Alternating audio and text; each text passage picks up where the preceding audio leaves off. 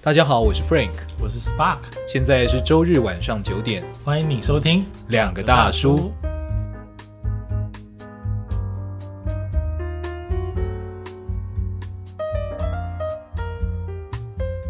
这本书，你今天仍想提，而且你仍觉得有用，嗯，就是你必然觉得它到现在还在影响你的某些部分吧没错没错，嗯这个电影在影响太大了。 ？OK，你光是开会这件事情，嗯我觉得其实就影响很大了。嗯，你会怎么去思考很多事情呢、而且是在执行面上的，嗯不是单纯的讲讲想法这样的。嗯，打破不可能。对其实我觉得这跟台湾的产业形态还是有一点差别，就是嗯说我们需要去做大破大立的选择，还是相对少一些。哦，你比如说，公司需要创造第二曲线，那需要脑力激荡嗯哼啊；你比如说，一个新部门要发展新的产品，嗯哼，那需要脑力激荡。啊哈可是你如果是单纯的 marketing，嗯单纯的业务对，它其实都是基于某个特定的东西，所以我嗯必须去做某件事。嗯哼它会有一个基准跟依据，所以它本来就注定了它有框架，嗯哼而那个框架也就导致了你其实是有压力的，因为你必然是基于那件事，所以你必须在下一季嗯哼或今年或我不要讲那么短，你也许最长就三年，嗯哼，你要做出一个状态。哦那是不允许你去做这件事情，是因为它就是公司的营收目标。嗯所以我觉得是因为台湾的公司的产业形态以及我们正在进行的事情，其实是很少在做第二曲线的发展，嗯。大破大立的动作比较少需要做到。我我觉得不是产业形态， OK，我觉得是那些那一个世代的领导者们的思维，嗯，就是大家就是想要赚快钱，因为以色列啊，嗯它跟我们一样也是一个小国、啊，啊，可是它的新创是蓬勃发展，蓬勃发展跟我们是 totally different 的，非常可怕。而且它很非常非常鼓励你创业，嗯，甚至身兼数职，嗯那种感觉，就是你你当个家庭主妇，你不要只当家庭主妇，如果你要就业的话，他们也是很鼓励这个风气的，对，就是像那个啊、那个叫什么，呃，最近上电影电影要 DC 的那个角色啊，啊 DC 的角色呃，叫什么 Wonder Girl 吗？还是什么？ Wonder Girls 是 DC 的角色啊忘记他叫什么，Wonder Girls 不是 Nobody 不是啦 Nobody 那个叫什么？啊 谁忘记了 DC 的 DC 的的角色 DC 的角色有鞭子的那个哦诚实之神子力女超人，那是哦是 Wonder Wonder Woman 哦还是 Wonder- 忘记 Wonder 了 Woman 还是 Wonder 神力女超人，她这个 Nobody 对这不起，她叫什么啊？呃，那个角色的本名忘记了，啊雷雷利什么？忘记了，好反像正不是，对不起，反正绝对不就是这个。就是那个演员呐，对，那个演员他，你懂吗？他 OK 其实就是一个以色列，是那他也面临到同样的问题，他有家庭啊，嗯但他先生事业有成，又不是说缺这个钱，对可是他却很鼓励他来做他自己的事业，对，就是以色列他们是有这个想法的。我觉得台湾很多时候是，你知道吗？领导他很想要在短时间就看到某些东西，嗯，然后就变成所有东西都变这样。其实台湾的地理位置就是这么的，怎样尴尬敏感，对然后台湾又这么小。对，其实我们台湾如果推创意产业的话，我觉得是很好的，非嗯常适合。对啊。可是就是没有在做这件事情我们很害怕失败，啊，对，我们很担心这件事。那你刚刚说的嗯这一切，全部都要建构在我不害怕失败的基础上。哦，没错没错，我我要心里不害怕，我才能够做到这个选择，否则他不要说选择，他根本不会出现在选项里面嗯。，嗯没错。那作作者在书里面也有讲这件事，嗯就是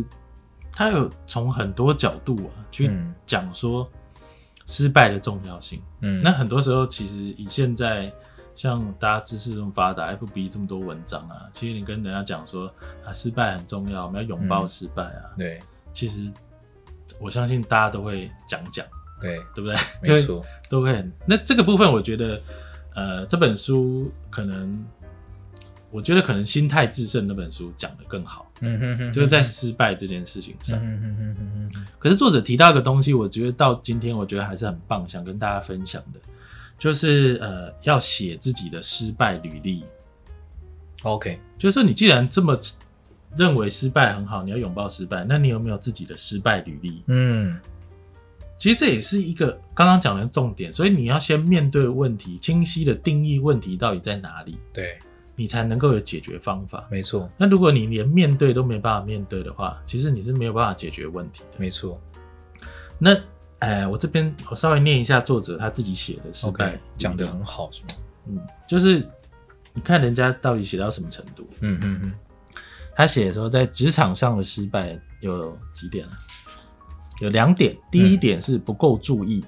嗯呃，我初出茅庐的时候，天真的以为自己很了解组织运作的方式，并对并对公司文化妄下错误的判断。嗯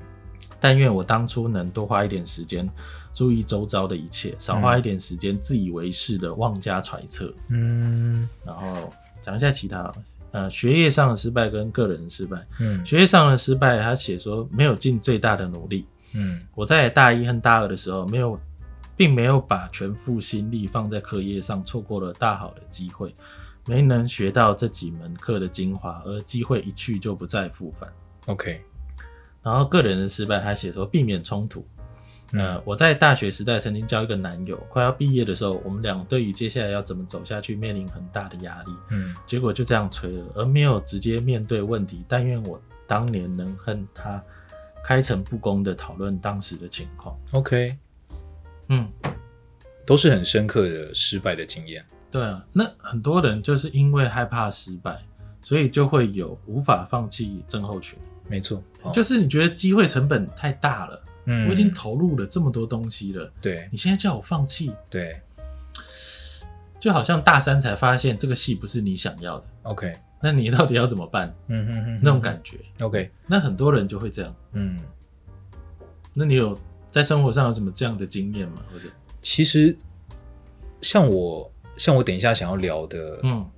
包含富爸爸穷爸爸，他其实也是在强调这个心态。嗯哼我们基本上就是因为害怕做出不一样的选择，嗯哼嗯哼而我们跟随着安全的规则，嗯哼，跟所有人都告诉我们，这样才是不会被批评的状态。对你就是这样做，对那即使最后跌到谷底，你顶多就是跟大家一起跌到谷底，对，